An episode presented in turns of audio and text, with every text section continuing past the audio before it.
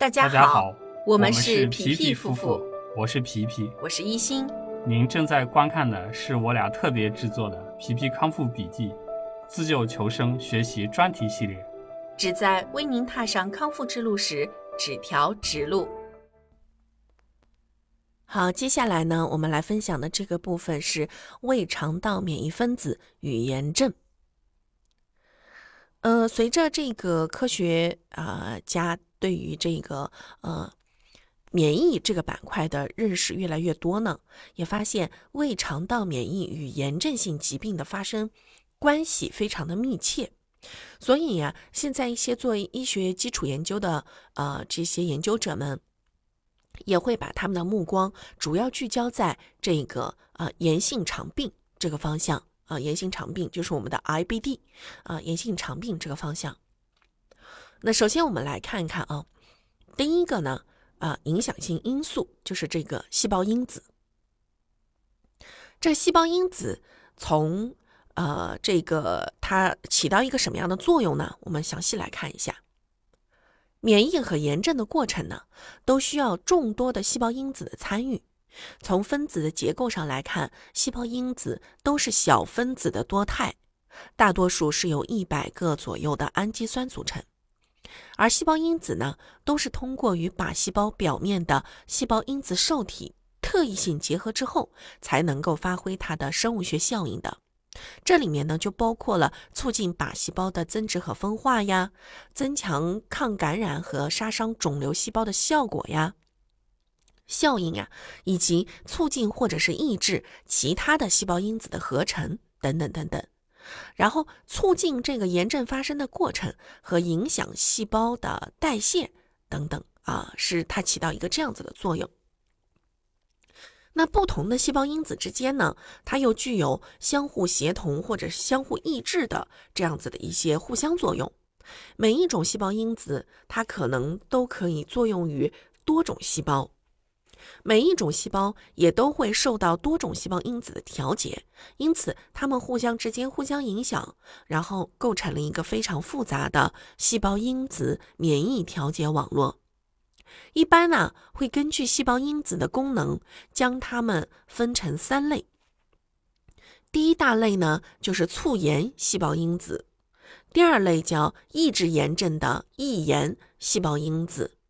第三类是免疫调节性细胞因子。啊，它可以调节不同种类的这个呃促炎细胞因子。那我们就来呃详细的了解一下这些呃细胞因子都有哪些，以及它们分别都实现哪些功能。首先，我们来看的是，呃，第一第一大类细胞因子呢是叫做白细胞介素。目前呀，至少呃，就是我们的医学家们发现并且命名了二十六种白细胞介素。这个白细胞介素的名字呢叫做 IL。所有的 ILS 这个类型的白细胞介素呢，都是分泌型的小分子多肽，而 ILSS 有两个 S 的这种白细胞介素呢，它可以作为呃，它可以作用于多种免疫细胞，呃，它的主要功能是作用于免疫细胞。这个免疫细胞呢，就包括了淋巴细胞、单核巨噬细胞和各种粒细胞。呃，实现促进抗感染和抗肿瘤的免疫功能，参与机体的免疫调节。而这里所说的淋巴细胞呢，里面就包括了有咱们啊、癌症患者经常会听到的 T 细胞呀，还有 B 细胞呀、NK 细胞呀，这三大类啊、都是属于咱们的淋巴细胞。而 ILS 这种分泌型的小分子多肽类的呃白细胞介素呢，会参与炎症反应，起到炎症介质的作用。一方面呢，有助于机体去清除异物，保护机体免受侵入物的危害。这个里面就包括了病毒、病菌呀啊等等这些外来入侵的异物。另一方面呢，可能会造成机体的免疫损伤，就是什么？比如说它过度免疫或者是免疫不足，然后免疫不足的时候，这些异物留在身体里，或者是免疫过度，然后又会引起身体的免疫过过过度的这种呃过敏反应啊。所以呢，它们互相之间的这种进行功能调节和功能的这个相互的这种协同呢，就嗯非常讲求一个平衡有度的关系。嗯，我们先来看一下这个白细胞介素一，因为白细胞介素呢有二十六种，种类繁多，但是在这里呢，我们重点可能就讲几个我们比较常、比较呃常见，也跟我们呃术后及化疗期间，甚至说是我们整个康复期内最相关的一些白细胞介素，大概介绍一下就好了。因为这些内容呢有有些过于深刻和复杂，我们大概知道它是用来干嘛的就行。首先呢是白细胞介素一。嗯，它的这个分子结构和等电点的不同，会分为 IL 一阿尔法和 IL 一贝塔两种亚型，两者的氨基酸同源性只有百分之二十五，但是拥有相同的受体，生物活性基本相同。单核巨噬细胞是产生 IL 一的最主要的细胞。IL 一主要介导先天免疫，是一种能够激活多种免疫和炎性细胞的前炎性细胞因子，也是一种内源性的致热源。是什么意思呢？就是当我们身体里面某一处有入侵物啊，有细菌、有病毒的时候呢，我们身体就会发生炎症反应，来去召集免疫细胞过来作战。所以，如果人的身体缺乏这种炎症响应的这种机制，那么。嗯，你不会产热，身体里面本身就是，呃，这如果说是缺乏这种内源性的制热源，就是这种去激活和号召，说白了。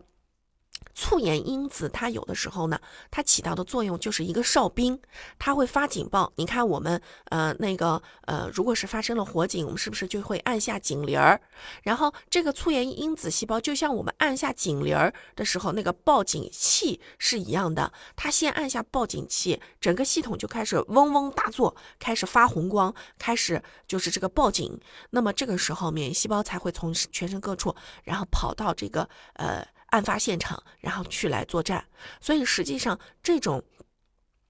他讲的很专业啊，就是指这种是内源性致热源啊什么的，呃，炎性细胞的前炎性细胞因子呀。其实要讲的这个事情就是，它这种物质，这种白细胞介素是一个呃警铃儿，它是一个警铃儿，是预告的，是做。就像地震之前的这个地震前预警系统和我们的火灾预警系统啊等等是一样的，专门用来报警的。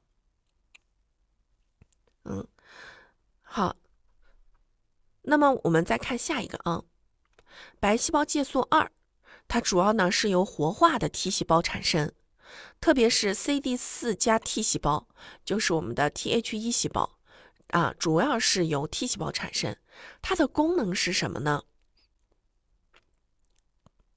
它的功能就是，嗯，当这个，呃，白细胞介素二增高，或者是说，呃，它的这个，呃，呃，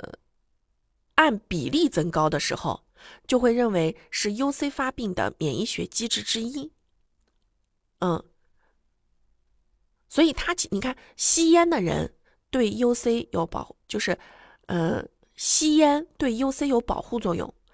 健康吸烟者的外周血当中的白细胞介素二水平与不吸烟者相比较要低得多。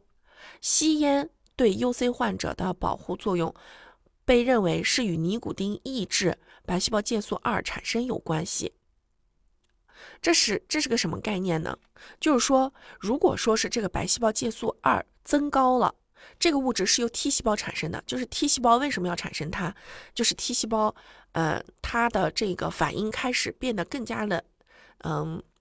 它开始工作量超量、超量增加这种物质的时候，就是 UC 发病啊，就预示着 UC 发病。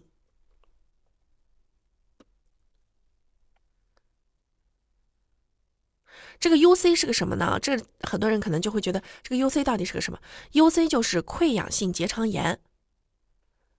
溃疡性结肠炎患者的常年的肠道黏膜层和固有层基层的这个白细胞介素一的表，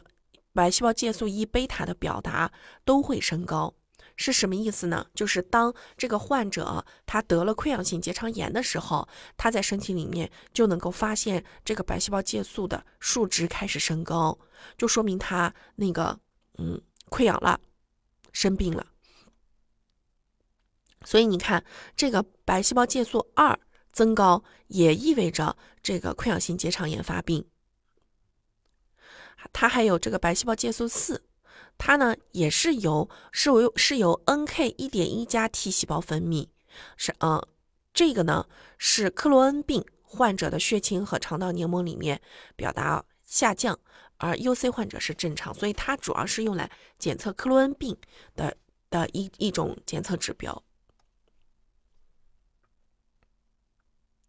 白细胞介素六，这个呢是一种重要的细胞因子，主要呢是介导先天免疫，既有前炎症因子作用，又有抗炎症因子作用，它有两个作用。嗯，血清白细胞介素六是一种很好的检测肠内炎症的标志物，在敏感性、特异性和阳性预测值等方面优于血沉。嗯，优于血沉，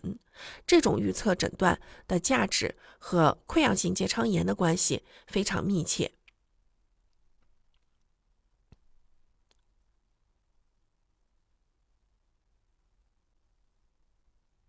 同时呢，他们也发现啊，就是这个白细胞介素六，在克罗恩病患者并发的骨质疏松当中也起着一些作用啊，也。也可以去来，就是检测这个方面的一些疾病。还有白细胞介素八，这个呢，它的功能是趋化和激活中性粒细胞，是是碱性粒细胞，并且刺激后者释放组胺，趋化 T 细胞，促进新生血管的形成的。它呢，也是用于检测溃疡性结肠炎的炎症部位肠黏膜中，然后会发现它的指标升高。嗯，它主要是用来预测这个溃疡性结肠炎。同时呢，溃疡性结肠炎早期癌变检测的时候，它也是一个非常重要的预测指标。像在培养分离培养人肠人的肠子平滑肌细胞的这个呃培养发现里面，也会显示出，就是这个克罗恩病患者的呃白白细胞介素八水平明显是高于。对照组的这个健康人群，然后就是白细胞介素十，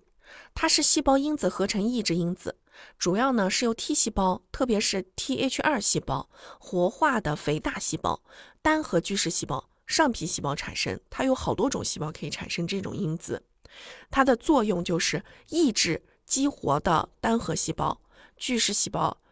它呢还有粒细胞和 T 细胞。你看它的功能就是抑制，用来做抑制，目的就是不要有过度的这个免疫反应。它的功能就是调节肠道黏膜免疫，调节肠道免疫，不要过度反应。白细胞介素十二是由 B 细胞、T 细胞和单核巨噬细胞产生，都是属于这些免疫细胞产生的啊的这种物质。它呢也是一种标志物。它也是一种标志物，它主要是检测 Th 零向 Th 一分化的过程，就是我们的 T 细胞，它的目的就是刺激 T 细胞从零向一的状态分化的过程当中的一种重要细胞因子，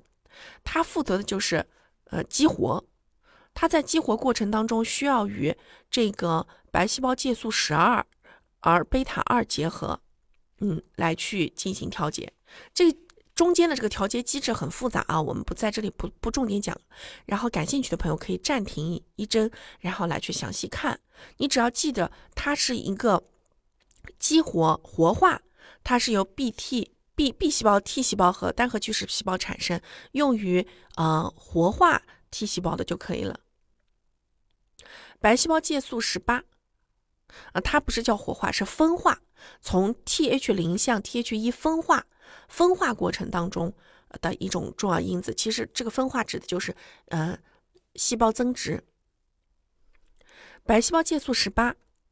它的主要是由激活的巨噬细胞和上皮细胞产生，然后经过啊这个白细胞介素一贝塔的转化酶，能够转变成成熟的这个白细胞介素十八。它的作用呢，跟十二有类似，也是去啊这个呃作用于呃 T 细，就是这个 T 细胞从零状态向 T 细胞一状态分化的过程当中起作用，就是主要是调节这个细胞分化过程，T 细胞的细胞分化过程。好，接下来我们我们来看看肿瘤坏死因子阿尔法。分泌型的这个肿瘤坏死因子阿尔法是一种非糖蛋白，主要是由单核细胞、巨噬细胞和 T 细胞产生。作为一种促炎细胞因子，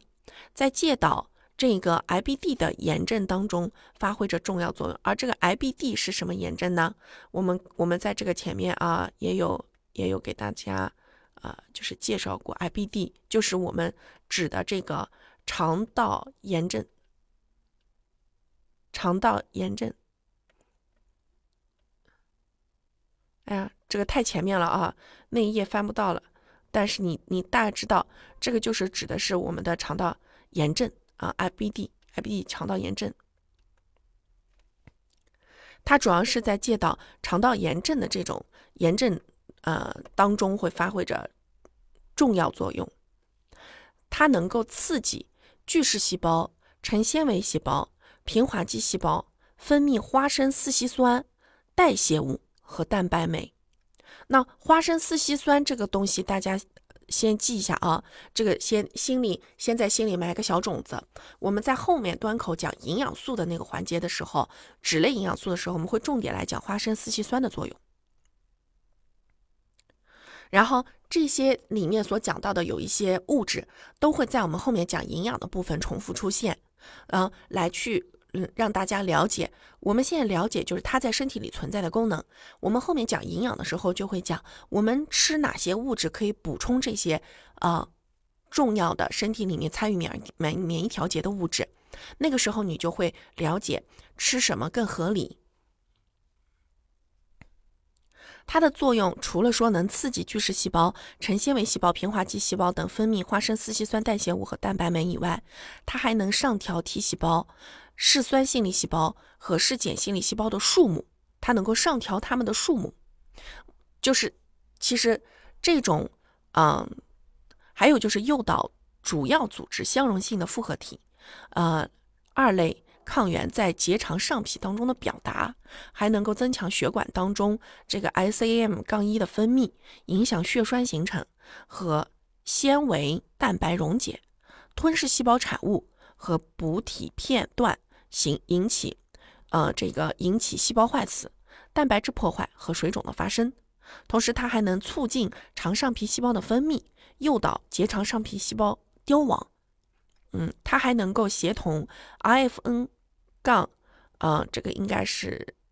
这个物质来改变上皮细胞的形态结构和屏障特性，导致黏膜通透性增加。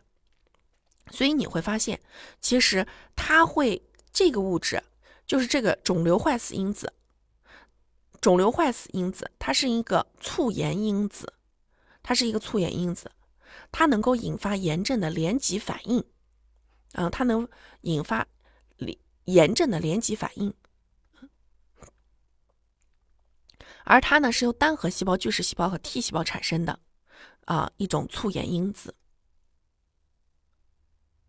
其实你可以想象，它就有点像什么呢？就像前面那个你白细胞介导里面讲到的，你那个火警按下去了以后，是不是还得有一级一级传递？就是嗯，去来扩散这个信息啊？炎症细胞。促炎细胞，它其实起到就是这样子，就是，嗯，要喊起火啦，起火啦，起火啦，然后让这个区域出现这样子的一个炎症反应，然后呢，那么好，让我们的神经中枢去判断，哦，这个地方需要有更多的这个作战细胞要到达现场。所以它起到一个这样子的作用，所以它它呢在身体里面扮演的角色，其实是有点像是一个两面派的角色。一方面能导致炎症，然后另外一方面呢，如果炎症过度就会对身体造成伤害。但如果你的免疫系统是属于正常状态，然后它的这个促炎反应发生的时候，反而是对身体来讲是一个好事，是一个好事。它能够快速的去呃让这个免疫细胞参与去来把身体里面的危险啊这些危险掐灭在摇篮状态。所以你看它的重要性是在于什么呢？它的名字叫肿瘤坏死因子啊阿尔法，它功能就是。呃，引发炎症的连接反应，来使得呃免疫细胞有更多的动作。细胞黏附分子，细胞黏附，我接下来我们讲是细胞黏附分子。细胞黏附分子呢，它是指细胞产生的介导细胞与细胞之间，或者是与基质之间相互接触和结合的表面膜分子的总称，可以分为免疫球蛋白超家族。和整合素家族、选择素家族和概念素家族，以及没有分类的黏附分子。所以你可以这么理解，黏附分子它其实就是你从它的名字上面，你也可以听得出来，它其实是介于啊黏膜层表面附着这样子的。那我们来从免疫球蛋白超家族来看啊，你看表面膜分子，它是一种表面膜分子，黏附在一起形成一个表面膜。免疫球蛋白超家族除了包括多种的这种，嗯，这种 CD 分子以外，还包含了整合素家族结合的血管细胞黏附分子、细胞之间的黏附分子，嗯，等等。那这些呢，都是与肠道炎症，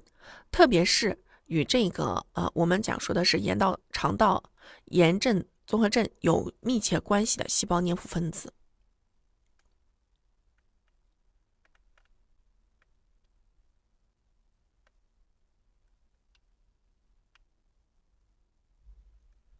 肠性啊，我们的这个 IBD 指的是什么？叫炎性肠病，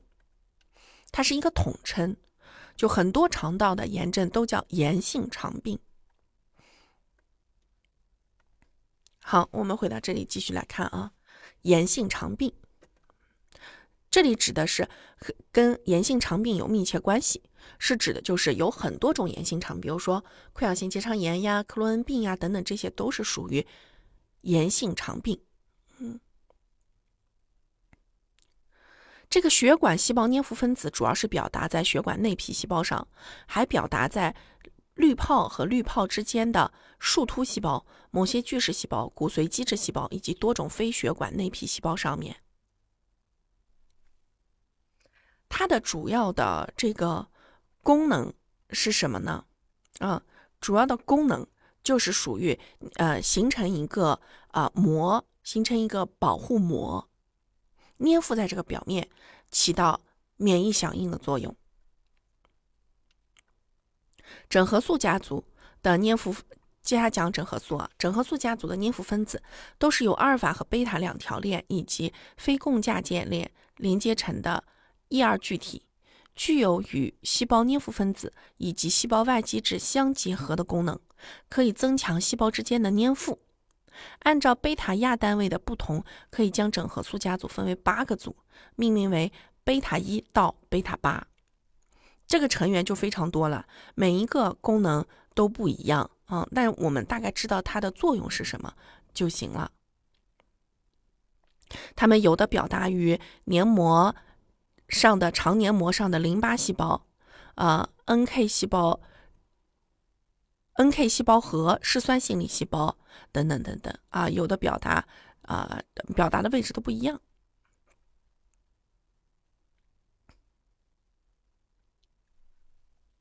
第三个是选择素家族，选择素家族里面的成员有三个，嗯，一个是 CD 六三 E，一个是 CD 六二 L，然后是 CD 六二 P 啊。它们分别代表的是什么呢？就是这个里面的 ELP 分别代表的是内皮、白细胞和血小板。它们三个呢，就是选择素家族。像这个，呃呃，内皮内皮选择素 CD 六三 E，它主要是作用于表达炎症部位的内皮细胞，它的作用位置就跟它的名字是一样的。介导白细胞会在内皮细胞表面的滞留和滚动，及随后迁移到炎症组织。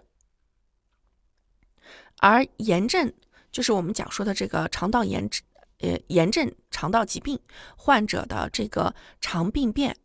病变肠黏膜、微血管和肉芽组织当中，都会发现这个物质有过多的表达。它其实也是检查的一个。呃，指标之一吧，就是医生如何来判断你是不是生病了呀什么的，就是通会通过这些物质来去判断。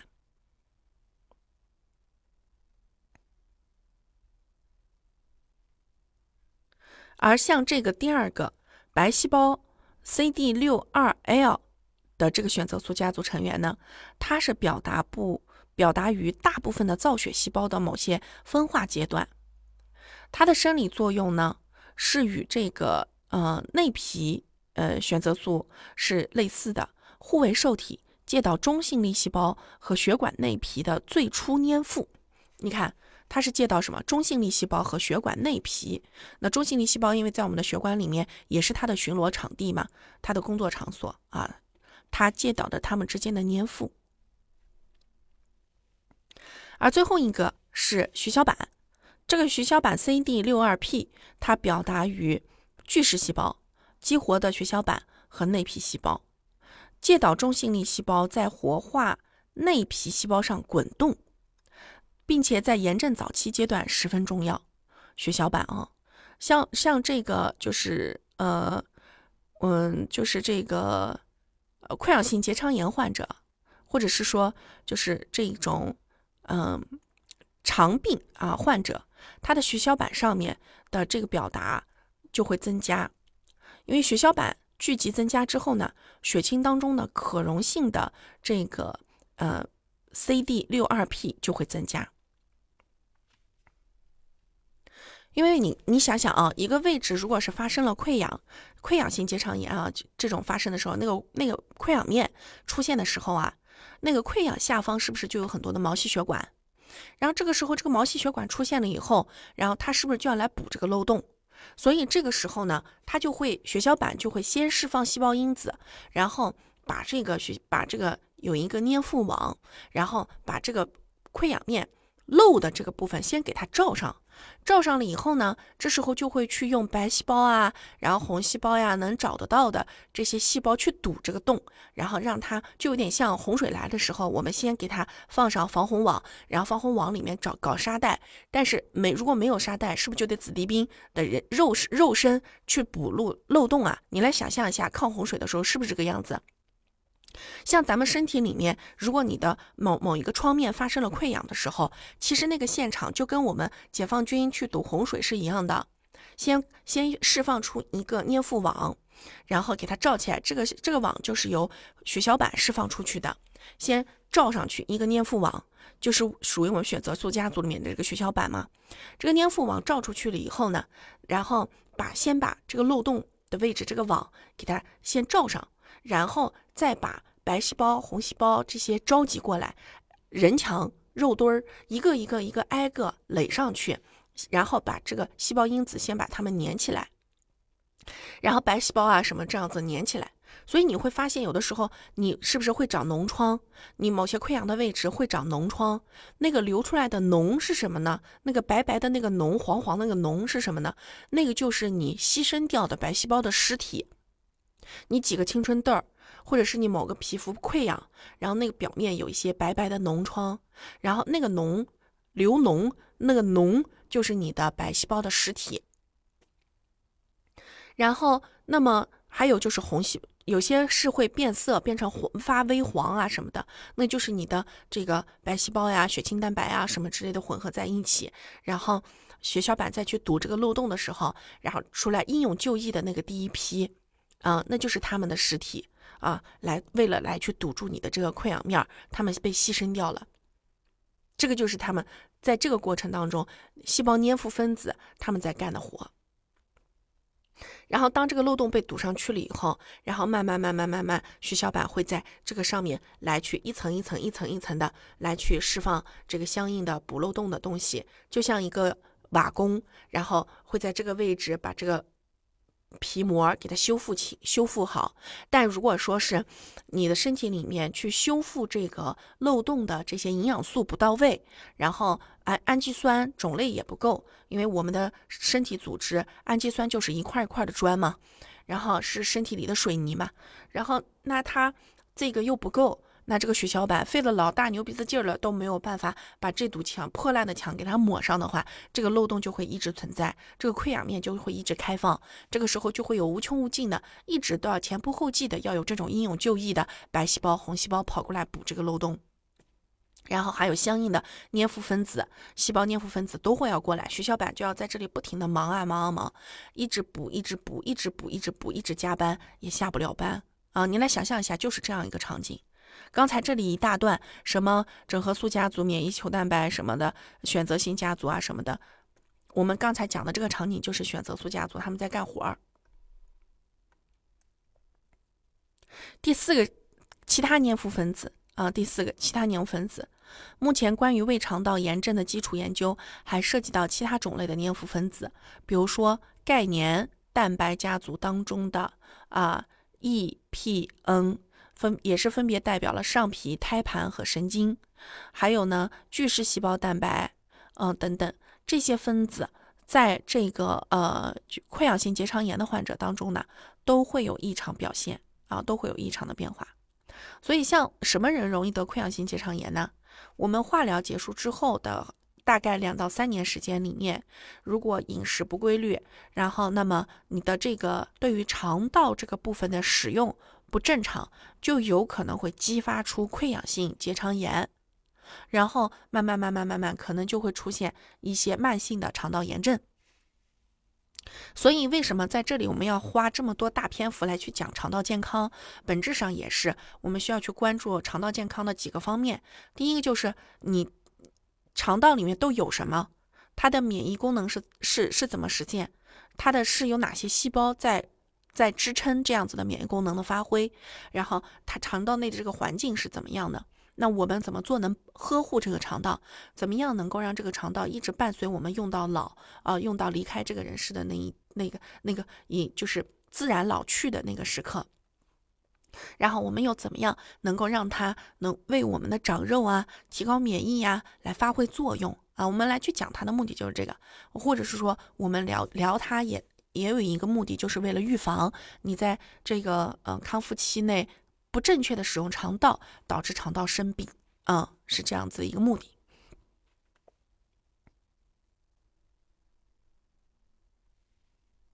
好，最后一个板块呢，讲的是脱氧受体和肠道菌群这个部分啊，就内容就比较简单了，没有那么复杂，我们大概了解一下就好。这个主要是指的是什么呢？脱氧受体它主要是指的是固有免疫。固有免疫是生物体在长期进化过程当中形成的具有遗传性的无抗原特异性的防御机制，也叫做我们人类的先天性免疫或者是非特异性免疫，主要是由组织屏障、固有免疫细胞和固有免疫分子组成。发挥着非特异抗感染的效应，参与肠黏膜局部固有免疫反应的成分包括了肠上皮细胞以及游走于肠黏膜内的巨噬细胞啊，来参与这个呃我们讲说的这个固有免疫。人体的这个肠道内的共生菌群和肠道黏膜固有免疫系统，在正常情况下存在着相互免疫耐受的这么一个呃相互影响的情况。在某些情况下，这种免疫耐受可能会被打破，肠黏膜上皮细胞以及巨噬细胞会对肠腔内的菌群抗原，比如说脂多糖啊啊等等，产生不恰当的过激的免疫应答。分泌炎性细胞因子，激活细胞凋亡机制，从而导致肠道黏膜组织的损伤。这什么意思呢？就是这个固有免疫，你可以理解为它是皇帝自己的御林军，而这个外面的这个肠道菌群的里面的抗原是属于咱们的什么？是属于咱们的这个呃呃保卫国家的，保卫整个国家的这个军队。但是固有黏膜层、固有免疫呢，是保护咱们肠道自己的，啊，这就是两个不一样的保护方向。当肠道免疫认为说，哎呀，御林军觉得这个你你你你这个呃保卫国家的军队已经开始威胁到，呃有有几个不对付的，已经开始威胁到我皇上的生命了，就这个肠道自己啊，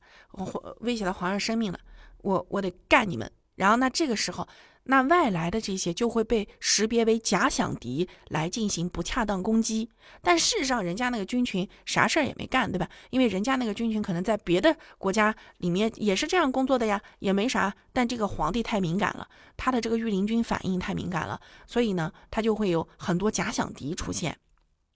所以他这个情况是什么呢？就是他这种情况，就是说他这里面所讲到的啊，在某些情况下，这种免疫耐受。会被打破，肠黏膜上皮细胞及巨噬细胞对肠腔内的菌群抗原，比如说脂多糖，产生了不恰当的、过激的免疫应答，分泌了炎性异胞因子，激活细胞凋亡机制，而导致肠道黏膜组织损伤。这什么概念呢？就是一旦啊，御林军开始有了假想敌，那么在肠道内、肠腔内的这些菌群和保护免疫的。干活的这些保护，呃，这些军队组织，免疫细胞啊，这些免疫细胞军队组织，有了假想敌，他就会开始乱干，然后就可能会错杀、误杀，这个时候就会导致一些没有必要的伤害和互掐，产生内耗，然后这个肠上皮黏膜就被破坏了，这个皇宫就被啊打砸抢搞坏了，然后你还得费尽心机的去重建皇宫的这个免疫屏障、强盗啊什么什么的，是不是？墙壁啊，这个就是这样一个过程。然后，呃，脱样受体和肠道菌群之间的关系是什么啊？就是二十世纪九十年代，透最初是在果蝇体内发现的，它被认为是与调节果蝇发育和抗真菌作用有关。不久之后，在人类身体里面也发现了第一个透类物——透类四物。就是这个透，就是跟这个透啊有类似的东西，现在所称的就是透样受体四啊，透样受体四。后来呢，就是一直到现在，越来越多的人就是发现啊，有很多的这种透样受体的存在啊，都与人类疾病，比如说溃疡性结肠炎啊什么的有着密切的关系。所以，这个特效受体呀，也是先天性免疫系统当中的一个细胞跨膜受体以及病原模式识别受体之一，可以用来表达这个呃，表达于可表达于肠道黏膜的多种细胞当中，主要是参与了病原微生物产物的识别以及炎症信号的传导。呃，其中呢，其中呢，就是像这个呃呃，有一个是叫做。呃，透样受体二的主要是用来识别革兰阳性菌的肽聚糖，而呃，透样受体四主要是用来识别革兰阴性菌的 LPS 啊等等，它就会有很多的这个不同的识别啊。你只要知道它是一个识别因子就好了，主要是用来识别什么呢？识别肠道内的这些菌群的产物，这就是它的一个作用。促炎因子。促炎因子啊，促炎因子在肠道内可以激发瀑布链式的炎症反应，造成炎症的发展和无法控制。这个就是属于有些炎症过激了啊，那通常就是属于这种过度表达才会诱发瀑布式的炎症反应啊，就是就是就什么呢？就是御林军跟咱们的这个保家卫国的军队干起来了。